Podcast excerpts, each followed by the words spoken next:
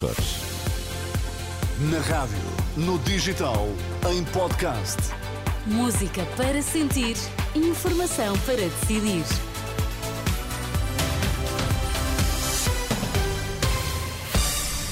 Antes da edição da noite, vamos às notícias em destaque. O Benfica segue em frente na Taça da Liga, num jogo marcado por um incidente grave com um adepto encarnado. Todo o cuidado é pouco na estrada. Em menos de uma semana de operação da GNR, já há 11 vítimas mortais.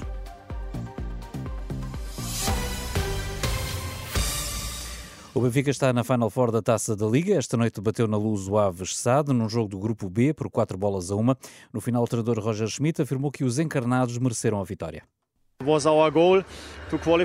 Era nosso objetivo qualificar para as meias finais da Taça da Liga. O adversário é uma boa equipa, não é coincidência que esteja no topo da Segunda Liga.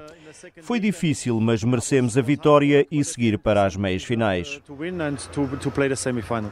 Do lado do Aves Sade, o treinador adjunto Marco Leite diz que a equipa mostrou personalidade, que foram erros próprios a ditar o resultado. Mostramos muita personalidade aqui hoje e o Benfica mostrou que tem muito respeito por nós ao meter a equipa praticamente titular, à exceção do, do, do, do central. Uh, nós tivemos bem, tivemos personalidade, tivemos bola. Um, é óbvio que cometemos dois erros e esses dois erros que ditam os dois gols do Benfica na primeira parte, na minha opinião, ditam muito o jogo. Declarações eh, dos treinadores no final de um jogo marcado por um incidente grave ao intervalo, quando um adepto do Benfica foi esfaqueado no interior do estádio.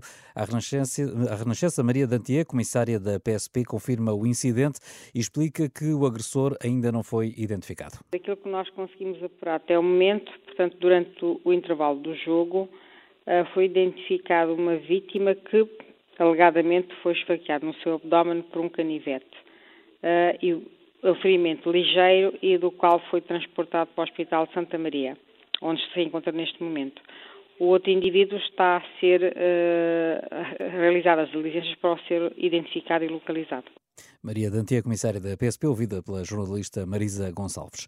Está na estrada da Operação Natal e Ano Novo da GNR o balanço ainda nem a meio não é nada animador.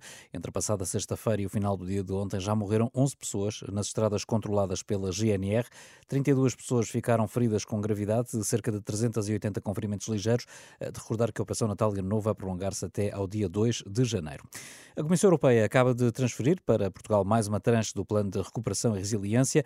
O anúncio foi feito esta tarde pelo Primeiro-Ministro durante os cumprimentos de boas festas ao Presidente da República, um encontro em que António Costa tranquilizou o Presidente da República quanto ao próximo governo. O Primeiro-Ministro reconheceu que a saída do Executivo acontece mais cedo do que pensava, mas pediu tranquilidade em relação ao futuro. Já Marcelo Rebelo de Sousa disse que estes oito anos de coabitação com o governo valeram a pena e também admitiu que o ciclo pudesse ter durado mais tempo. Quanto à relação entre ambos, Marcelo descreve-a como tendo sido de compromisso, mas lamenta que nem todos tenham percebido isso. As divergências mesmo quando existiam, não eram exatamente aquelas que se pensava ou não eram exatamente a gravidade que se pensava. E as convergências, quando existiam, não eram necessariamente aquelas que se pensava e com a intensidade como se pensava. O que quer dizer que o hemisfério político a que pertence Vossa Excelência muitas vezes não deve ter percebido a forma como tratava o Presidente da República. O meu hemisfério, desde que tomei posse, nunca percebeu a forma como tratava Vossa Excelência e o Governo. Marcelo Rebelo de Sousa, que recebeu António Costa e todo o elenco do Governo nos habituais cumprimentos de Natal em Belém.